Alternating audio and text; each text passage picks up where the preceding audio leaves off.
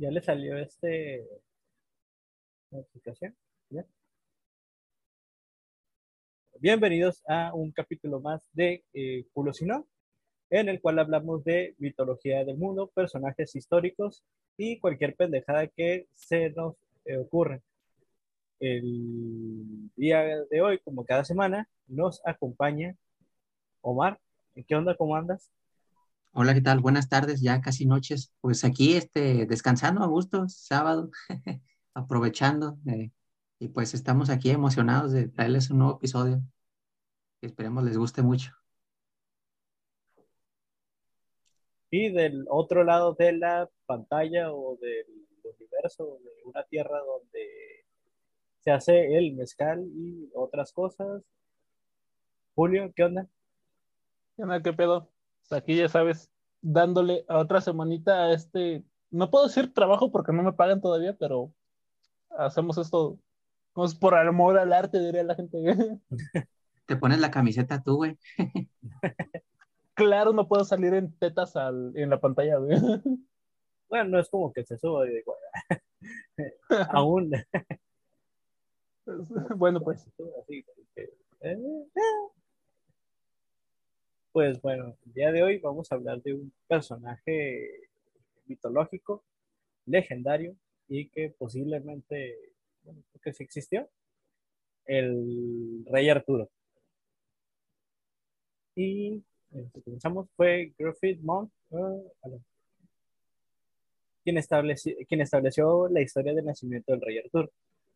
El monarca literario es hijo del rey Uther Pendragón, en galés Uther, hijo del dragón, quien deseaba, quien deseaba a Igrani, esposa de Gorlois, duque de Tintagel. Esto desató una guerra entre ambos hombres. Uther hizo que el mago Merlín embrujase a la, mujer para que cuando él, se enter- él entrase a sus aposentos, ella creyese que se trataba de su esposo. Uther, aprovechando el, el bug, aplicó una Zeus, güey. Aplicó un Zeus, güey. Sí. Uther aplicó un Zeus. Mm, aprovechando el engaño, mantiene relaciones con Nigri y engendra así a un hijo, Arturo. Gorlois se- eh, muere en combate esa misma noche y los sabios este, de Cunales aconsejan a Egren que se case con el rey Yut.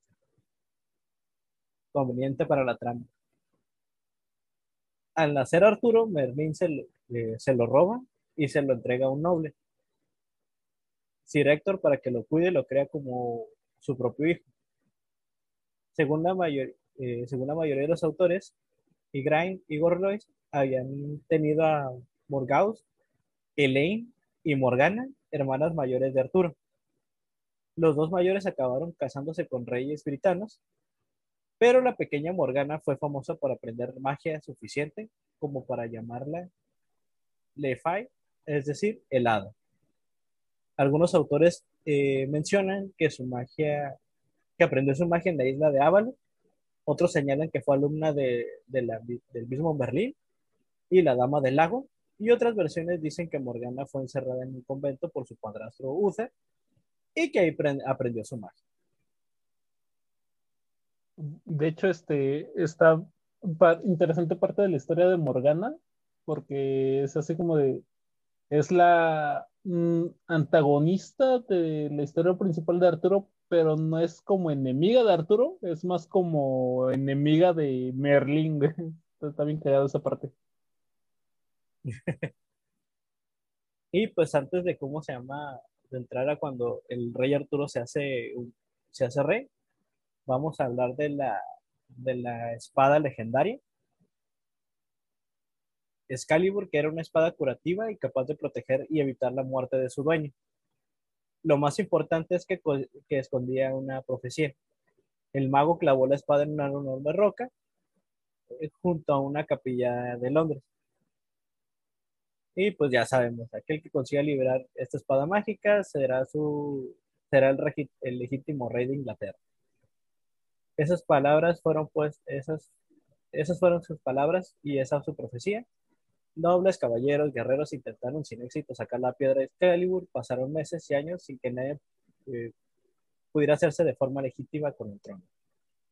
Pero la profecía era clara, solo había que esperar a la persona indicada, y ese como México en los 70 con las elecciones en las que ganaba el PRI, fue el rey Arturo, un joven guerrero que sin saberlo era hijo de, de todas maneras del rey. Porque el nepotismo. Pues sí, digo. Suena, como a la historia de la espada maestra, güey. Solamente eh, una persona puede portarla, güey. o el Mjolnir de, de ese de, de, Ford. Tienes que ser digno para sacar la espada en la piedra, güey. ¿Te imaginas que llegara Link y sacara la, la espada? La espada. Aquella, bien fácil, ¿no? ¿no? porque de hecho la historia de cómo Arturo saca la espada sí tiene que ver mucho con la versión de Disney, porque de hecho está, está medio cagada esa parte. Porque está su eh, hermanastro peleando. Es como, verga, se me rompió la espada. Arturo, tráemela de repuesto. Y Arturo es como, verga, esa la olvidé en la casa. Y ve la espada clavada en la piedra y dice, pues ni pedo, güey, llévate esta. Se la lleva. Ah, básicamente así sucede. Pero de hecho esa es la espada del rey de, de Britania. No, no la Excalibur. La Excalibur la obtiene de otra forma. Ah. Según mis datos. Yo tengo otros datos. Y pues uh, el, rey Uther, eh, sí, el rey tuvo un hijo, pero su mujer murió poco después de dar a luz. Él, destrozado por el dolor, entregó al pequeño mago Albert para que se encargara de él lo que ya habíamos eh, visto. Y pues Merlín no dijo, no le dijo quién era el bebé. Dijo, ¿quieres un chamaco? Ah, sí, bueno. Te regalo este bebé. Y... Como cuando llega la mamá luchona al GIF, güey. ¿Quieren un chamaco? y ya este, pues, prefería, menciona que prefería salvaguardar la, el secreto de Arturo al tiempo que acudía con frecuencia al castillo para, para educar al pequeño. Y una vez que Arturo cumplió 24 años, eh, todos los caballeros de Inglaterra trataban de sacar sin éxito el, de un trozo de mármol, pues la espada, la espada clavada en él. Y se decía que eh, sería rey de Inglaterra y tendría, y tendría la ambición de unificar los reinos en la isla de Gran Bretaña. Eh, pues Arturo la consiguió. Poco después, Arturo pierde su espada durante, la, durante una, de una batalla. El mago Berlín lo acompañó a un lago cuyo fondo había un, castillo. Vivió una hechicera eh, llamada Nimue, conocido como la, la Dama del Lago. Esta mujer guardaba una espada maravillosa, que era lo que comentabas, Excalibur. Arturo le, pidió la espada y pues Nimu se la, se la regaló. Eh, güey, ¿te imaginas que eh, la leyenda fuera, pero en México, güey? Que en vez de sacar la, espada allá, eh, aquí sería un machete, güey. que lo querara sacar el machete, se convertiría en qué? El presidente. ah, ¿qué se la robaría? ¿Quién se, roba la espada? En vez de reclamar el trono, se quedan el pinche machete. Ah, este, este, es el machete dorado. Con este vas a poder cortar todas las cañas del mundo, todo el maíz que quieras, Al, al principio, nada más este, el, machete lo, estaba ahí tirado en, la plaza cívica del Zócalo. Nada más que cuando le pusieron una, una, cadena con, este, con un candado, ya se lo empezaron a robar, güey, con los Y luego lo va a empeñar, güey. lo vas a ver en una casa de empeño allá, ¿verdad? En el precio de la historia,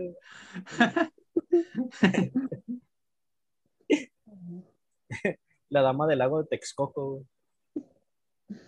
Yo creí que de Xochimilco, güey. Eh. Pues coge tu favorita. Es aplicable, al caos mitología, güey. Puede ser cualquiera de las dos. Y en Tijuana es de la presa, güey. No, son, no son, en Tijuana son los canales, güey.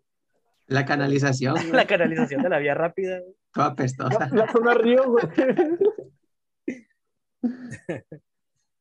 Este... Y pues eh, prácticamente, pues ya después este, el rey Arturo, pues fundó o instituyó o, le dio mayor relevancia a la mesa redonda o tabla redonda, que era una mesa mística de Camelot, alrededor de la cual el rey y sus caballeros se sentaban a... A ver una Ahí- striptease. Sí, este, a besarse, no, no es cierto. Caguamear, güey.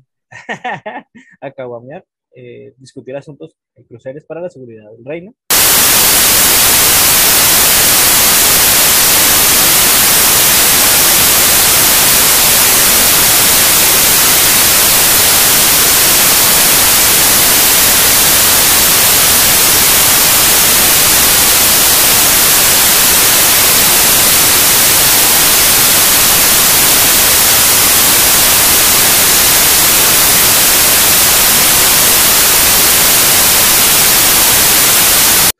En algunas versiones, el mago Berlín también tenía un asiento.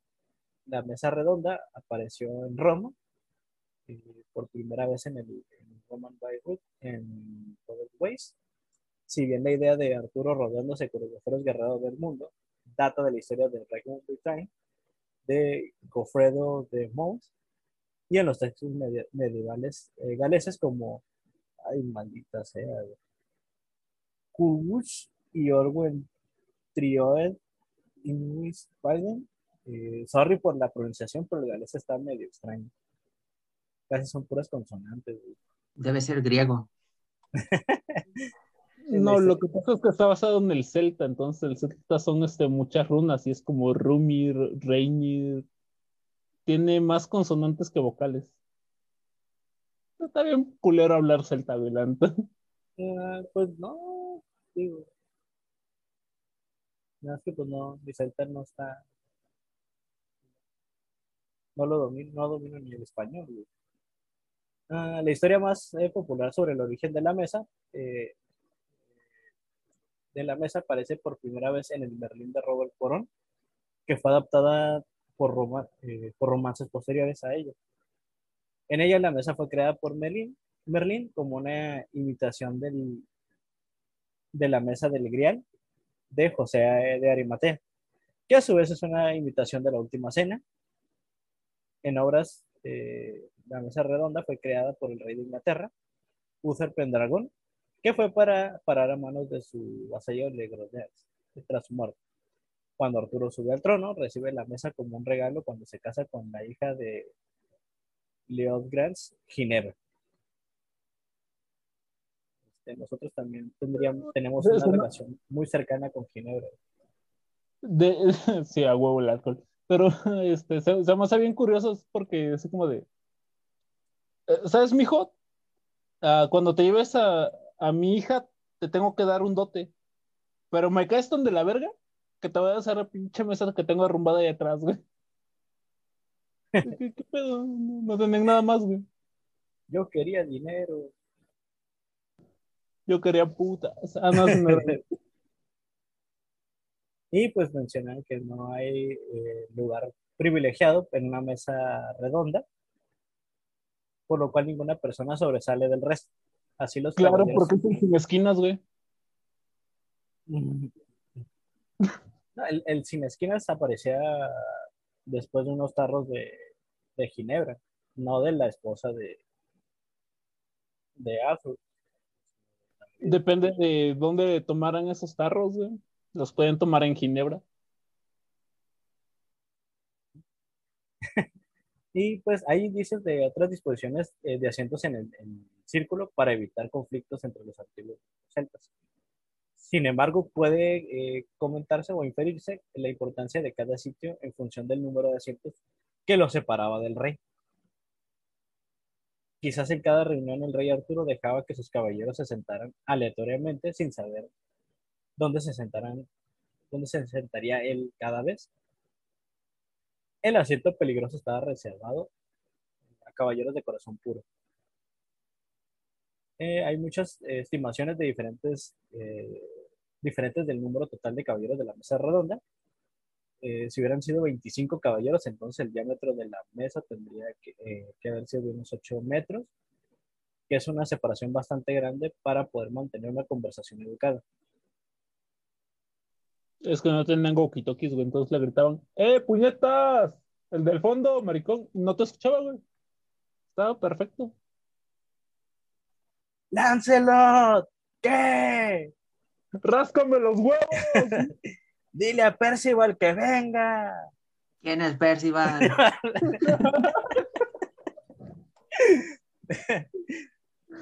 Eh, si hubieran sido 100 caballeros, el diámetro hubiera, hubiera, habría subido unos 30 metros. Algunas personas que estudiaron eh, eh, estudiosos de este, de este tema eh, mencionan que mucho material, eh, que la mesa estaba construida en segmentos y tenía un centro hueco. De esa forma se habría ahorrado mucho material de, de fabricación y se habría facilitado el servir la comida a los caballeros. y se inventó una dona. o la mesa de los albañiles. Es No, no, pero ahorita- que decías lo de, lo, de los 100 changos, güey, metidos en la mesa, nada, más me imaginé jugando al teléfono descompuesto. Y por lo tanto, tenemos que conquistar la otra orilla de Britania. ¿Y qué dijo? Que se la pelas, güey. Y, de repente se jugó el teléfono descompuesto. Y cuando llega hasta el final, uh, dice que eres puto, güey. Y pues está, mm, dado que no, que no se conserva ningún retrato de la mesa redonda de la época, en la que se dice que Arturo reinó, el asunto es pura especulación.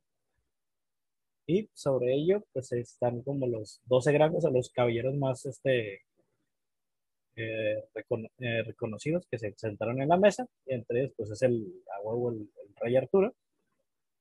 Está también eh, Sir Boris el Desterrado, Sir Gawain, Sir Percival, Sir Pellinore, Sir Bedivere, Sir Galán, Sir Gareth, Sir Kay, Sir Lomar de Gales, Sir Lancelot y Sir Tristán de Leones. O de Leones. Suenan a puros nombres de, de personajes acá de Seven Deadly Sins, ¿no? Sí, del- De ahí lo sacaron. de- sí, de hecho. Sí, Pero entonces, él tenía como que, como que sus caballeros de élite, ¿no?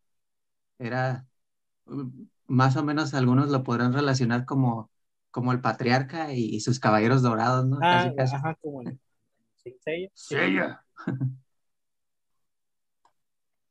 Me, me imaginé así como de.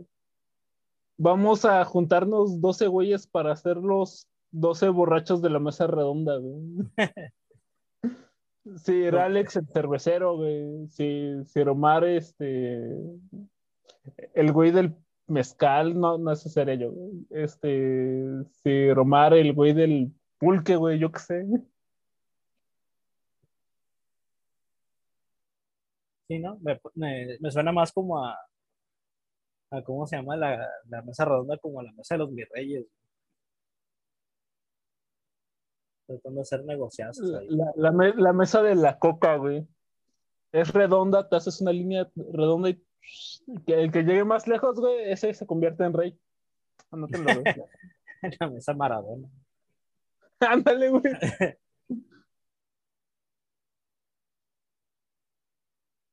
Y pues vamos a pasar a, mm, eh, a, dos, de- a dos guerras. Eh, la primera y la última que tuvo este eh, Arturo. Eh, uno corresponde.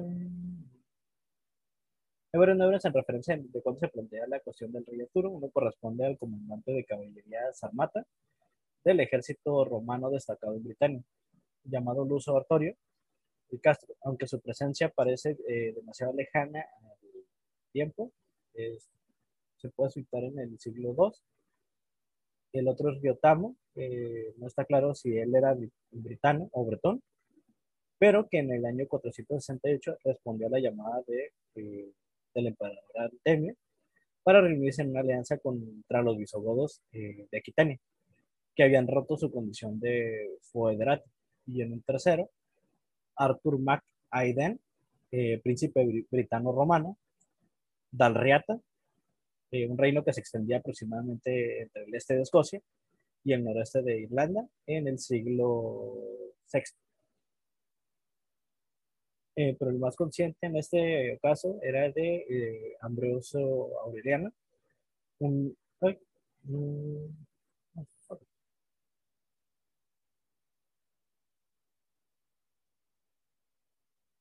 ah, Ambrosio Aureliano, un cacique céltico romano que detuvo la invasión anglosajona en el siglo V, lo hizo según la tradición en una batalla decisiva, la del, la del Mons eh, eh, Badonicius, el citado, el citado Monte Badón, eh, cuya ubicación ni siquiera se sabe con precisión, más allá de que estuviera en Britania. De hecho, la incertidumbre es una constante en esta historia, porque también ignoramos la fecha exacta en la que se produjo la batalla. Y se calcula que fue entre eh, el año 490 y el 517. Eh, una fuente, la fuente documental eh, más importante disponible es Dexidio et Conquestus Britanniae sobre la ruina y la conquista de Britania, escrita por, por un clérigo llamado, autóctono llamado Gildes, y consiste en un sermón en el que condena a sus contemporáneos, eh, tanto en el plano religioso como en el de las costumbres. Gildas eh, presenta su tierra sumida en el desgobierno y la corrupción desde que terminó el dominio romano, y aunque sus referencias históricas son vagas, eh, son vagas, porque el tono es sobre todo moralista, se, da... se le da una afortunada circunstancia en la que reseña la batalla del Monte Badún por coincidir eh, con su nacimiento en el año 500. Ah, ahorita que dijiste corrupción y este, después del Imperio Romano, ¿no te suena parecido a un lugar llamado México? Empezó la corrupción después de que se perdió el poderío de la corona, algo llamado independencia. No sé, como que me suena muy parecido. ¿Me estás diciendo que los españoles nos trajeron, además de una religión autoimpuesta, este, corrupción también? ¿Y enfermedades? y plagas y muerte y este racismo, clasismo, un chingo de cosas, güey. No mames, esos españoles andaban con todo, güey. Sí, pues sí. Nosotros, ¿qué enseñamos de nosotros? Oro. Esclavos. Casi nada, güey. Sífilis. Ah, ¿Qué otra cosa? Este. Se llevaron nuestra dignidad y nuestro amor propio, güey.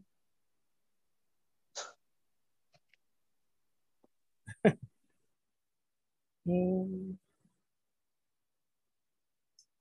Otras fuentes eh, son la historia de Britonum, la historia de los britanos, compuesta en el siglo IX por un autor no identificado. Eh, se apunta como un monje galés, eh, Nenjo, eh, pero no hay este, como un consenso, consenso como tal de que haya sido. Y consiste en una recopilación de cuestiones temáticas diversas.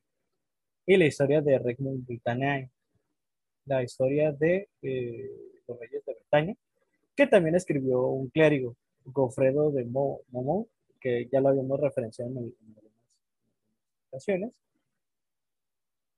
Ambas obras presentan al, rey Arturo como real y construyen las bases de los relatos posteriores, además de aludir a la batalla que ya tratamos.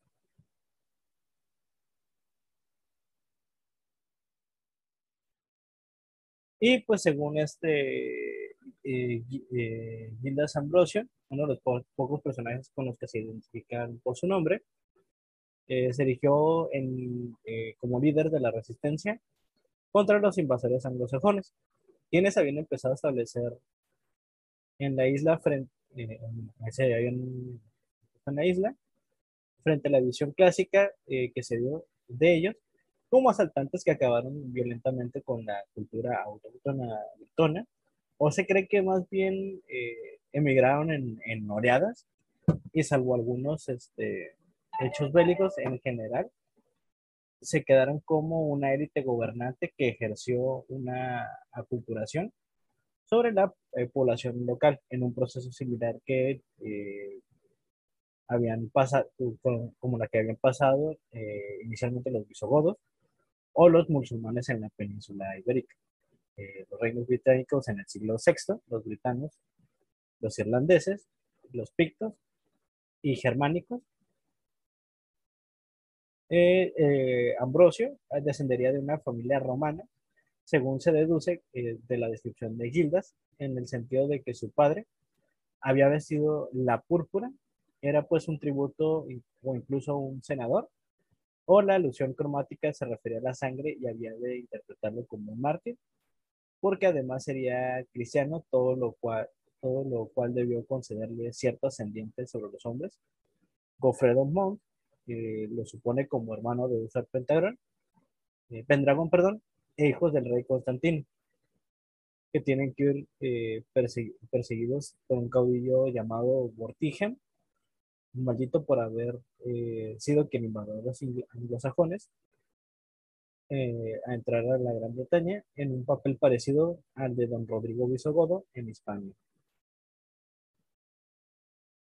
El problema fue que el autor debió confundir los personajes llamados Ambrosio del mismo modo que fusionó a Uther, a Uther y a Pendragon, que en realidad eran, serían dos hermanos. Eh, gajes de la tradición oral, que entonces e, era importante, tampoco hay que tomar al pie de la letra esos, relatos, sufrados eh, siempre eh, de elementos erróneos. Por ejemplo, Godfredo Monk atribuye a Ambrosio Aureliano la construcción, la construcción de Stonehenge como mausoleo suyo y de Uther. Por su parte, Nenio también señala el enfrentamiento entre Ambrosio y Vortigen, el duelo religioso, eh, según la mirada de los, de los investigadores y que ven la polaridad entre el catolicismo y el eh, paganismo al que, el que derrotara, convirtiéndose en el rey de reyes de la nación británica. Solo que no sabemos en qué parte de Britania reinaba y cómo se ve, eh, ya lo comentamos antes, y resulta que este relato concreto de la batalla del Monte Guadón no es una excepción, pues no solo se desconoce el lugar y la fecha, sino la cantidad de, de fuerzas y la identidad de los generales de ambos eh, presentes.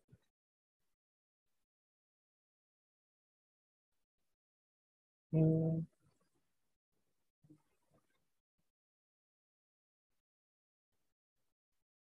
Y pues ya en la última, la última guerra, que fue en la, la disputa de Calamán, este, donde, ¿cómo se llama? El rey Arturo aparentemente eh, muere. Eh,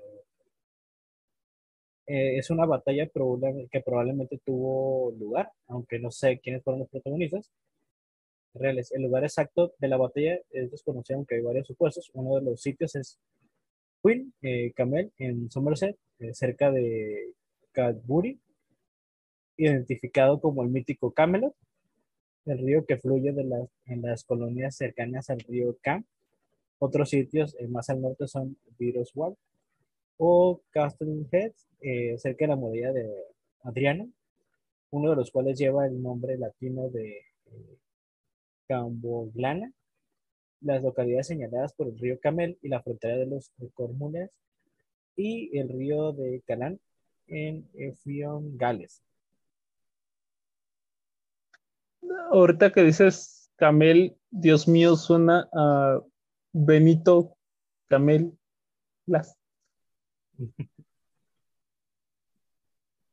Y pues, ah. entonces se llama en la leyenda artúrica, la batalla de Calmán fue una batalla final entre el rey Arturo y, contra Sir Modred, donde el monarca fue herido mortalmente, de acuerdo de las diferentes versiones de la mitología artúrica. Eh, algunas de las fuentes dicen que la batalla fue ocasionada por un soldado, contrario por órdenes de su general, desenvainó su espada para matar una serpiente. A esta señal, los ejércitos, del rey Arturo y Sir Mordred salieron a la carga. La contienda se desarrolló en una jornada de lucha, tras la cual el armado y muy inferior ejército del rey Arturo derrotó a las sanguinarias hordas de los sajones de Mod. Ambos líderes cayeron al final del día pero Arturo, según cuenta la leyenda, fue trasladado a vivo a Avalon, donde probablemente aún aguarda el momento de regresar del mundo al mundo de los vivos para presenciar la batalla que, por última vez, eh, por última vez. Ok, ahorita que dices Avalon, yo, yo tengo otros datos, güey. mi, recuerda que esta es mitología y que cualquiera puede inventar su propia versión de la historia, básicamente. Entonces, yo tengo entendido que la espada y su funda son elementos muy importantes en la mitología artúrica. Porque la espada es una espada que representa y simboliza el poder y los ideales del rey. La pureza, la nobleza y mamadas, cosas que pues hoy en día pues, te las pasas por los huevos en la mayoría de los casos. Y la funda representa todo aquello que él quería defender entonces, cuando Merlín le hace una pregunta que es más importante, si la funda o la espada, pensando que iba a responder la espada, él responde que es más importante la funda por aquello de querer defenderla. Porque era gay. ¿Por qué le era la funda? Ah, Dios mío, qué gran descubrimiento. ya este, pasando un poco más este, a la seriedad de cómo es en la batalla de Kalman o Calan, no sé cómo chingados se pronuncia, cuenta la, la, otra versión de la historia que la funda Avalon, porque se llamaba Avalon cagadamente, uh, fue robada por Morgan La Fey, o sea, la media hermana, hermanastra, no sé qué chingado sea de, de Arturo. Y pues como la funda Avalon tenía el superpoder chingoncísimo de curarte en batalla, o sea, básicamente eras inmortal, güey, esa cosa era tu healer personal, pues el mundo se la pelaba, entonces se la robaron precisamente para que pues pudiera ser herido mortalmente y no recuperarse.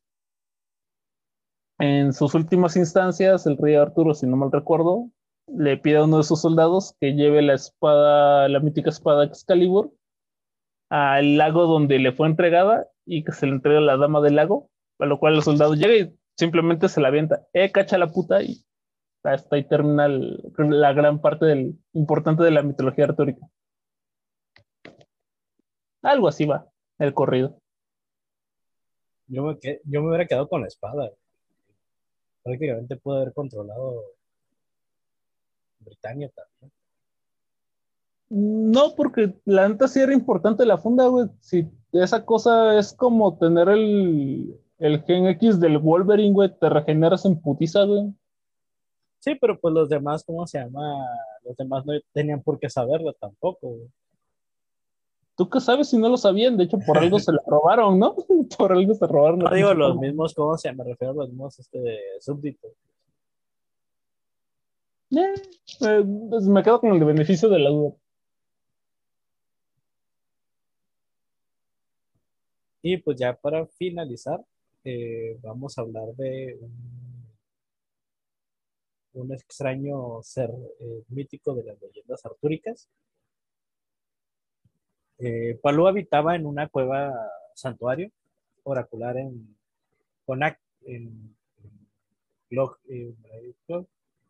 nació en los límites de la tierra, en un borde de una tormenta con los ojos fuertemente cerrados contra el mundo, un pequeño maullador no tuvo ningún consuelo de su madre, porque era una criatura salvaje y mágica nacida de un jabalí. Su hermana, su hermana era un lobo y un águila su hermano. Todos llegarían a ser el azote de la Gran Bretaña en tiempos de Arturo. Son hijos de Loki, güey.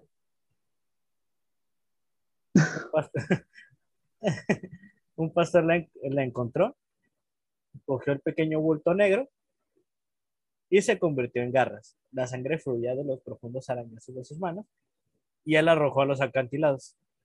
Paluk eh, cayó y gritó retorciéndose y hundiéndose en las furiosas aguas del estrecho de Menai. Eh, el mundo se convirtió en agua cuando se hundió, pero incluso así luchó contra el poder del estrecho, arañando las olas mientras nadaba, alejándose rápidamente de la tierra a través del agua cuya superficie era como el cristal de un espejo. La corriente arrastró y ella nadó hasta, hasta que el agotamiento la venció. Flotó durante un momento y entonces eh, el agua empezó a tirar de ella hacia abajo. A medida que, eh, que se hundía, unas cálidas manos la cogieron, la envolvieron y la colocaron dentro de una oscura y cálida cueva. Eh, eh, Palú se deslizó en un sueño. La llamaban Cat Palú, el gato milagro de la uña y el hueso. Ella siempre estaba a la sombra del hijo de, de Palú. Y caminaba junto a él, cenaba junto a él, dormía con él. No, dormía enroscada alrededor de, de la cabeza por la noche. Palú creció y, primero fue tan grande como un gato, después como un perro, después como un caballo. En cualquier otro momento, en, cualquier otro lugar, el niño había sido quemado eh, por un brujo junto a, con esa criatura, pero ellos habitaban en Inismón, la isla de los soñadores. Ella casó con el hijo de, de Palú y sus perros de casa y Palú eran siempre la más rápida. Sus garras eran afiladas como espadas, curvas como la luna nueva. Los dientes eran como dagas. Casi siempre fue la sombra del muchacho, pero cuando la luna estaba llena, eh, siempre desaparecía por unos días. Nadie sabía a dónde iba, pero les llegaba historias del continente sobre la desaparición de ganado y de cazadores.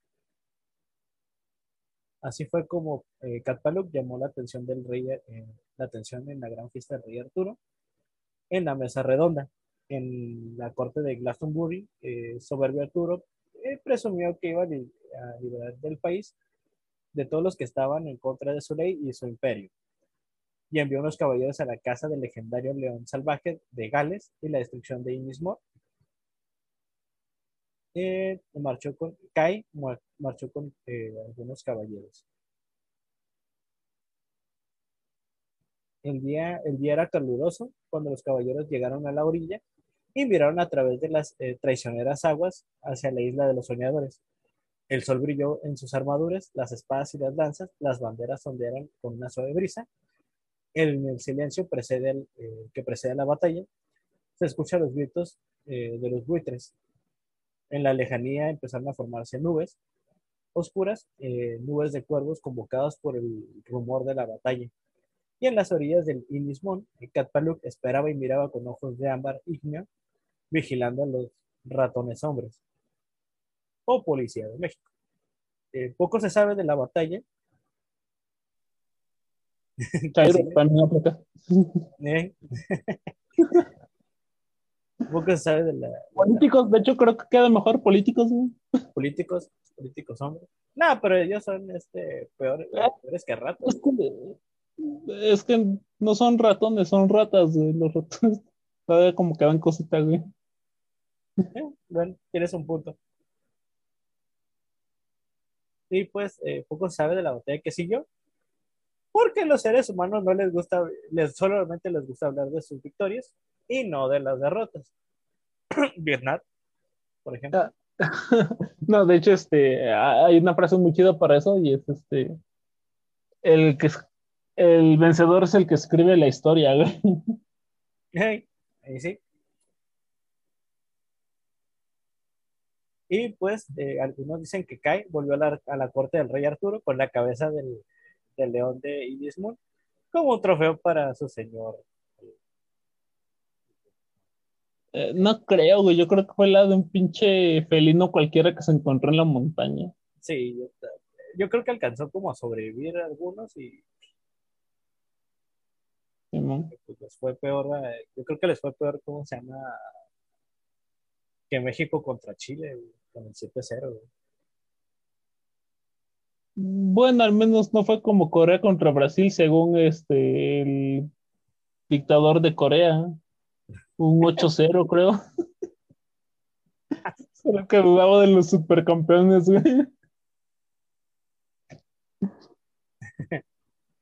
Y pues, pues todo esto, pues sabemos, era, bueno, se dice que fue una mentira. La batalla fue feroz y sangrienta. El gato luchó al lado de los soñadores. Ella arañó, escupió, desgarró y arrancó, pisoteó con una garra y, con mandíbula. Sus garras arrancaron el metal de los escudos, troceando la carne a través de, de la armadura, sus mandíbulas aplastaron los cascos y astillaron los huesos. Nueve grandes guerreros cayeron frente a ella y cuando la batalla terminó, pocos, queda, pocos que eh, quedaron se arrastraron de vuelta a casa. Ella festejó la victoria con los cuervos y los buitres, devorando los cuerpos de los héroes. Es que me quedé con el de, no mames, güey, ¿te acuerdas de Kitty, el pinche gatito? Simón, no mames, creció un chingo. Ya, güey, no mames, los gatos no crecen tanto, güey, ya, ya deja de decir mentiras, güey. No mames, te lo juro, güey, estaba del pinche tamaño de un caballo, güey. Es más, da, da, dale otros meses y pinche elefante. Pero aquí no conocemos los elefantes, no sabemos qué hacer. Te imaginas una chingadera enorme, güey. Entonces, me, suena algo así como de no mientas por convivir, güey. Sí, no, no, no, no mientas para que el rey Arturo no te corte la cabeza o te mande ejecutar. Es de mal. No, no, es que tiene de dos, o me traen la cabeza del gato o me hacen una mamada. Y...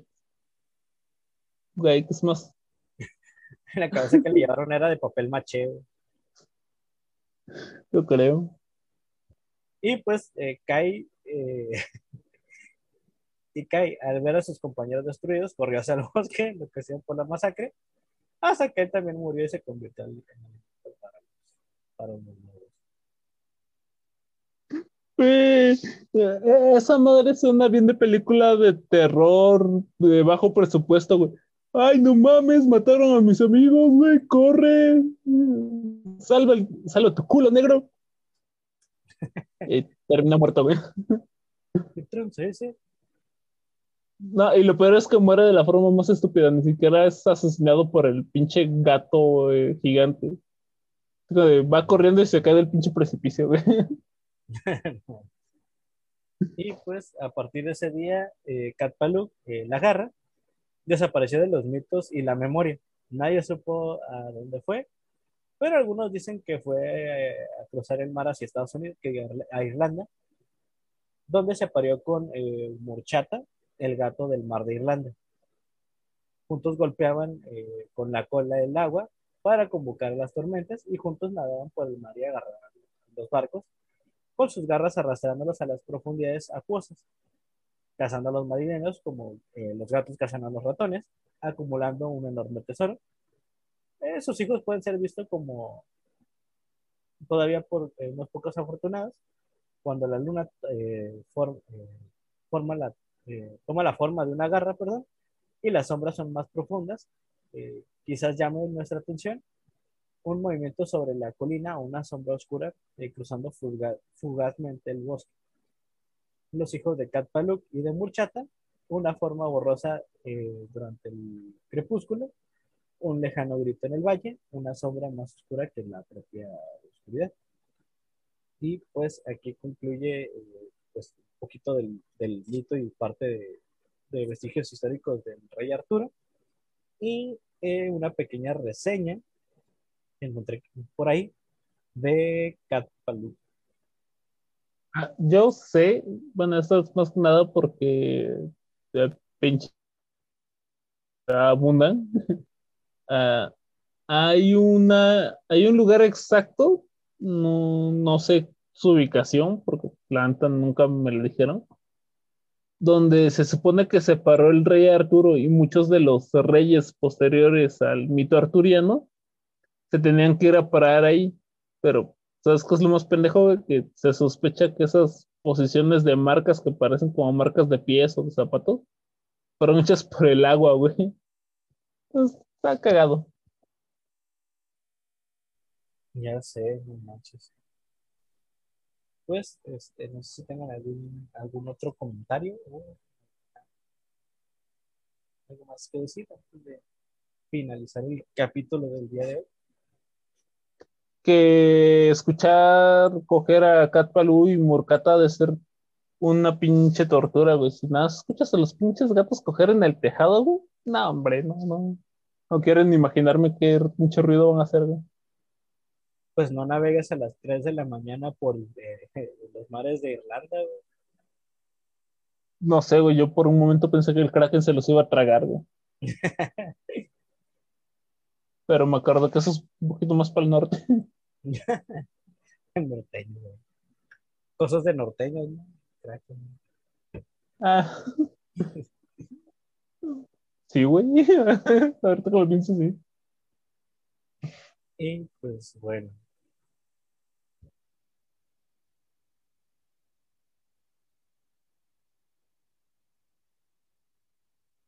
Bueno, yo creo que aquí finalizamos. Y pues, eh, a ver, ¿con qué frase? El que no conoce su historia está condenada que se lo chingue. Ah, no sé, yo creo que el que no conoce su historia está destinado a ser el último pendejo en la mesa de 100, güey. Y pues con esto nos despedimos. Nos vemos en el siguiente capítulo. Hasta luego.